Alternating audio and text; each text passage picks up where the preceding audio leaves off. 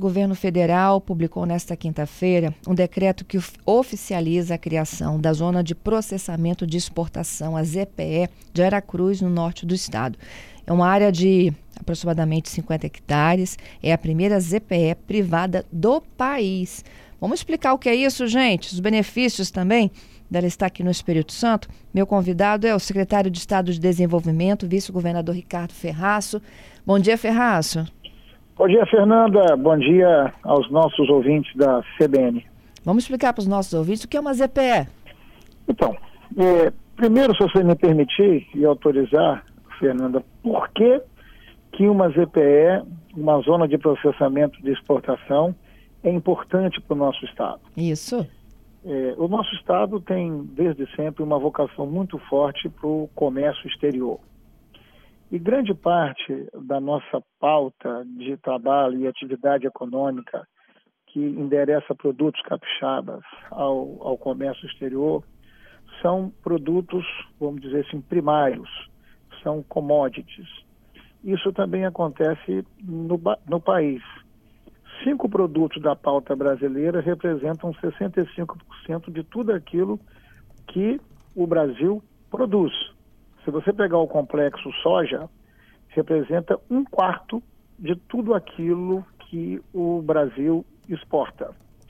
Então, uma zona de processamento de exportação é um polo industrial endereçado para exportação, que cria condições muito favoráveis de incentivos e desonerações por parte dos tributos e impostos do governo federal não apenas redução de carga tributária, também simplificação burocrática. Então, a empresa, o empreendedor que se instala numa zona de processamento de exportação, ele recebe muitos benefícios na importação de insumos, na importação de máquinas e equipamentos, quando ele endereça essa mesma produção para o mercado externo. Então, ele importa insumos, ele processa esses insumos, ele gera valor agregado a esses insumos e exporta o produto industrializado. Isso representa, na prática, uma qualificação da presença do Espírito Santo no mercado externo. E nós estamos diante de desafios muito complexos no Espírito Santo, sobretudo relacionado à reforma tributária. Então, nós estamos buscando alternativas para que a dinâmica econômica do Estado continue crescendo e se desenvolvendo. Então, uma ZPE como essa que está nascendo lá em Aracruz, conectada com o porto que está sendo construído lá em Aracruz, um porto para movimentação de contêineres, sobretudo, porque o nosso porto tem muita restrição, que é o porto aqui de Vitória, uhum. porque não opera com navios maiores. E o porto de Aracruz ele vai operar com navios de larga escala. Então, isso vai dar competitividade à nossa economia, requalificando o nosso comércio exterior, é, nos ajudando a, a, a, ampliar a participação do Espírito Santo no mercado externo, sobretudo para produtos industrializados. Veja o caso, por exemplo, das fábricas de café que estão implantadas no norte do estado. Nós vamos inaugurar daqui a algumas semanas a maior fábrica de produção de café solúvel do mundo que está sendo implantado ali em Pinhares. Então ele processa esse café ali e vai exportar a partir deste, deste, deste porto. Então isso representa é, um fato muito novo e muito importante uh, no Brasil, sobretudo porque é a primeira zona de processamento de exportação privada. Qual é a fábrica de café solúvel, Ricardo? É do grupo Olan, um grupo de Singapura que está construindo uma fábrica muito grande. Muito grande não, a maior fábrica de café solúvel do mundo. Esse grupo tem duas grandes fábricas, uma na Tailândia e agora uma no Brasil, porque o café solúvel usa em larga escala o café Conilon. Uhum. E nós capixabas, nós, o Espírito Santo, é o primeiro produtor brasileiro de café Conilon. Então, o que nós estamos fazendo, nos esforçando, esse é um esforço coletivo, Fernanda, é, é fazer com que esses produtos possam ser industrializados aqui, possam ser processados aqui. É muito importante exportar café verde? É, mas se nós pudermos exportar café industrializado, vai gerar maior valor agregado à nossa economia. Uhum. É, é, essa fica em Linhares, não é isso? Linhares. Ela vai se beneficiar da logística da ZPE.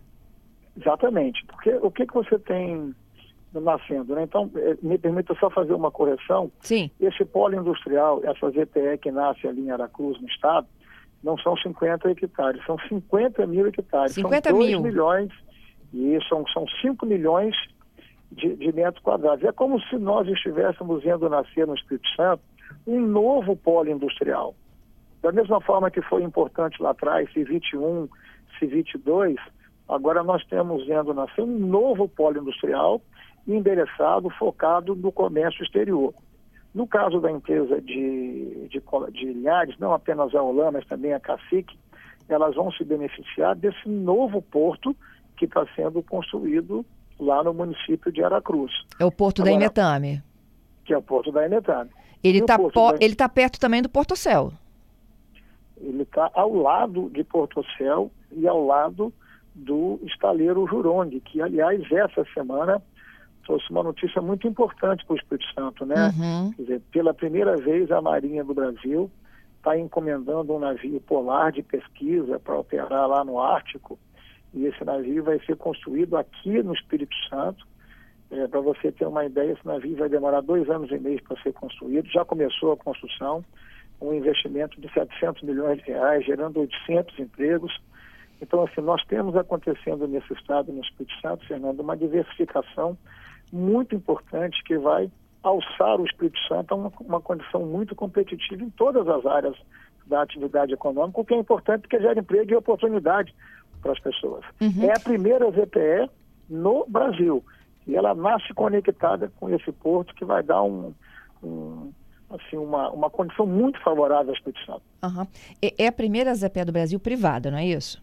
é a primeira CPE, a primeira ZPE do Brasil privada. Existe uma ZPE operando no estado uh, do Ceará, é, mas é uma ZPE pública. A ZPE privada, eu acho que ela terá mais flexibilidade, mais velocidade para poder fazer as coisas acontecerem, porque quando você tem privado com privado, você não está submetido a enormes regras, controles, para contratar, para fazer as coisas acontecerem. É a diferença do, do que está acontecendo com a antiga Codesa para a Viporte agora. Veja um crescimento que a Viporte está trazendo à economia do Espírito Santo depois que o Porto de Vitória foi privatizado. Uhum. E numa ZPE privada, quem administra o negócio? Desculpe, não ouvi? Numa ZPE privada, quem administra? É uma concessão? Quem administra é o grupo Imetame, exatamente. O grupo Imetame solicitou tem um processo muito rigoroso que o governo federal, federal faz. Existe um conselho chamado Conselho é, CZPE, que é o Conselho de Zona de Processamento e Exportação, que é presidido pelo ministro de Indústria e Comércio Exterior, é, circunstancialmente o vice-presidente da República, Geraldo Alckmin, é o presidente desse conselho. Então, o grupo apresentou essa proposta, passou por um rigoroso exame de qualificação, isso é colocado em consulta pública, tem quase oito, dez meses que nós estamos trabalhando firmemente nisso, e agora, com o decreto presidencial, nós passamos a ter materializado aqui no Espírito Santo essa ZPE do Grupo Metade. Então, mas é uma concessão ou é definitivo deles? Não, definitivo. Entendido. E obviamente, pra... ah. obviamente que esse definitivo requer um conjunto de compromissos, de pré-condições, de coisas que possam continuar é, sendo monitorado pelo governo federal, pela Receita Federal, por exemplo. Uhum. É, Para quem entra nesse polo industrial, Ferraço, tem todos os incentivos fiscais que a gente falou, né? De importação e exportação. Quem escolhe quem entra e quem não entra? É a Imetame? Exato, não, é, é, não tem assim uma, uma questão quem entra e quem não entra. Tem espaço para todo mundo que quiser entrar porque nasce com 2 milhões de metros quadrados, mas com perspectiva de chegar a 5 milhões de metros quadrados. Agora, as empresas que desejam ir precisam ser empresas que tenham como foco o mercado externo. Por que isso, Fernanda? Porque quem opera dentro de uma ZPE opera com condições muito favoráveis. Então, você não pode operar dentro da ZPE para produzir ou vender para o mercado interno, porque você vai estar operando em condições mais favoráveis de quem está fora do ZPE. Sim. E você precisa de igualdade de oportunidade na competição. Então, a zona de processamento de exportação é um polo industrial focado no mercado externo. Você pode operar lá dentro vendendo 50% da sua produção para o mercado externo e a outra metade para o mercado interno. Mas aquilo que for vendido para o mercado interno será em igualdade de condições com quem está fora da ZPE, para você não gerar uma concorrência desleal. Uhum. E aí, quem se habilita para esse mercado? Porque a Imetame é metal mecânica, não é isso? Não, não. É, a, a, a Imetame, ela, ela é a gestora deste polo industrial. E uhum. como gestora desse polo industrial, ela já está no mercado prospectando empresas capixabas, empresas brasileiras, empresas de outros países que queiram se instalar aqui no Espírito Santo. Uhum. E eu se instalar fisicamente também, não é isso? Fisicamente, claro, fisicamente. Ela tem que importar insumos, ela tem que implantar a sua indústria, ela tem que processar esses insumos, transformar esses insumos em produtos industrializados que serão exportados. Uhum. Agora, Ferraço, para atender né, essa, essa, essa, essa nova demanda que a ZPE traz, a gente tem que ter essa logística também, né? O porto e as nossas rodovias. Como é que duplica isso aí, a 101? Pronto, exatamente isso. Está perfeita, perfeita a sua, a sua, a sua question, o seu questionamento, porque isso impacta, desculpe, isso impacta as nossas rodovias. Então, primeiro, nós estamos em fase de projetos de duas importantes rodovias do município de Aracruz, Eixo Norte e Eixo Sul, que vai conectar todo esse complexo portuário e industrial com a BR-101, porque as estradas que existem hoje, elas não dão é, condição de suportar esse novo ciclo que nós estamos vendo acontecer no nosso, no nosso Espírito Santo. Para além disso, uh, nós estamos na antessala de uma solução para a BR-101. Até o final de dezembro, o Tribunal de Contas da União estará uh, avaliando, estará autorizando a repactuação do contrato da concessionária com a Agência Nacional de Transportes Terrestres. E nessa repactuação, o que está planejado? Está planejado mais 170 220 quilômetros de duplicação da nossa BR-101, com manutenção de três contornos rodoviários, que são os contornos rodoviários de Ibiraçu, Fundão e Linhares, inclusive com nova ponte lá no município de Linhares, porque vai ter um contorno aos capixabas que estão nos acompanhando, muito parecido com o que teve no município de Conha, lá no, no, no, no sul do estado. Então, são contornos duplicados. E nós teremos aproximadamente 50, 40 quilômetros de terceira faixa. Aonde terá essa terceira faixa? Lá no norte do estado, onde tem a, a reserva de Soretama, onde não foi possível obter a licença ambiental, então ali vai ser terceira faixa para poder melhorar o fluxo de carros, trabalhadores, caminhoneiros que utilizam a BR-101. Então nós estamos cuidando é, na prática da infraestrutura é, rodoviária estadual, rodoviária federal, para poder suportar esse novo ciclo de desenvolvimento econômico com geração de emprego e oportunidade de trabalho para os capixabas. O que emperra essa liberação? Assim, já está algumas alguns meses, né? Nessa nessa vai da agência, vai para o Tribunal de Contas, volta para a agência. Fernanda, a burocracia pública não é coisa de fato, você tem razão, para amador a burocracia pública é um trem danado, mas a gente tem que ser perseverante, né? Porque na prática nós tínhamos dois caminhos. Ou esse caminho de repactuação no ambiente da NTT e do TCU, ou a relicitação. A, relicita a relicitação implicaria em novos estudos econômicos, nova licitação, com tanta burocracia como existe no Brasil, a perspectiva era que em quatro cinco anos nós veríamos obras retomadas.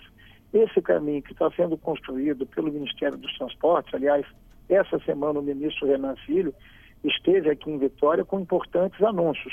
E um dos anúncios que o ministro fez é que até dezembro esse, essa repactação terá sido consolidada pelo TCU e trouxe também a confirmação de um outro projeto muito importante que nós estamos vendo desenvolver aqui no Espírito Santo, que é a ferrovia sul-litorânea, que uhum. liga o município de Cariacica até o polo industrial de Anchieta, na Samarco Mineração. Então, assim, é um momento muito importante de coisas que vão acontecer e que vão dar ao Espírito Santo uma competitividade muito interessante na nossa economia. Ó, minha última pergunta, Ferraço, não tem a ver com o ZPE, mas com o Santos Dumont. Tá lembrado que você disse que ia sair? Claro. sai ou não sai? Ou não, fica, né? Eu tô, eu tô muito otimista, Fernanda. Essa semana eu estive de novo em Brasília com o ministro Silvio Costa, de Portos e, e Aeroportos, né? Levei ao ministro toda uma fundamentação das razões que nos levam a, a demandar essa, essa, essa, esse objetivo. Já discutimos aqui no seu programa, né? Essa linha Vitória Santos uhum. Dumont representa quase um terço de toda a movimentação do aeroporto de Vitória. Nós temos uma dependência muito grande do Rio de Janeiro. No Rio de Janeiro está todo o complexo de petróleo e gás do Brasil, e nós somos um estado que tem um arranjo econômico nessa área. A Receita Federal, sabe, é no Rio de Janeiro, a segunda instância da Justiça Federal é no Rio de Janeiro, então os capixabas têm um fluxo muito grande com o Santos Dumont. E eu estou muito otimista, muito otimista mesmo, que nós vamos ter uma notícia muito positiva nos próximos dias. Estou trabalhando firmemente nisso, obviamente contando com a liderança do governador Renato Casagrande e também com o apoio da nossa bancada federal, que tem estado ao nosso lado convergentemente, porque isso também é gerador de competitividade para o nosso Espírito Santo. Te agradeço mais uma vez. Muito obrigada pela entrevista. Muito obrigado, Fernanda. Um abraço a todos os nossos ouvintes da Rádio CBN. Um abraço para você.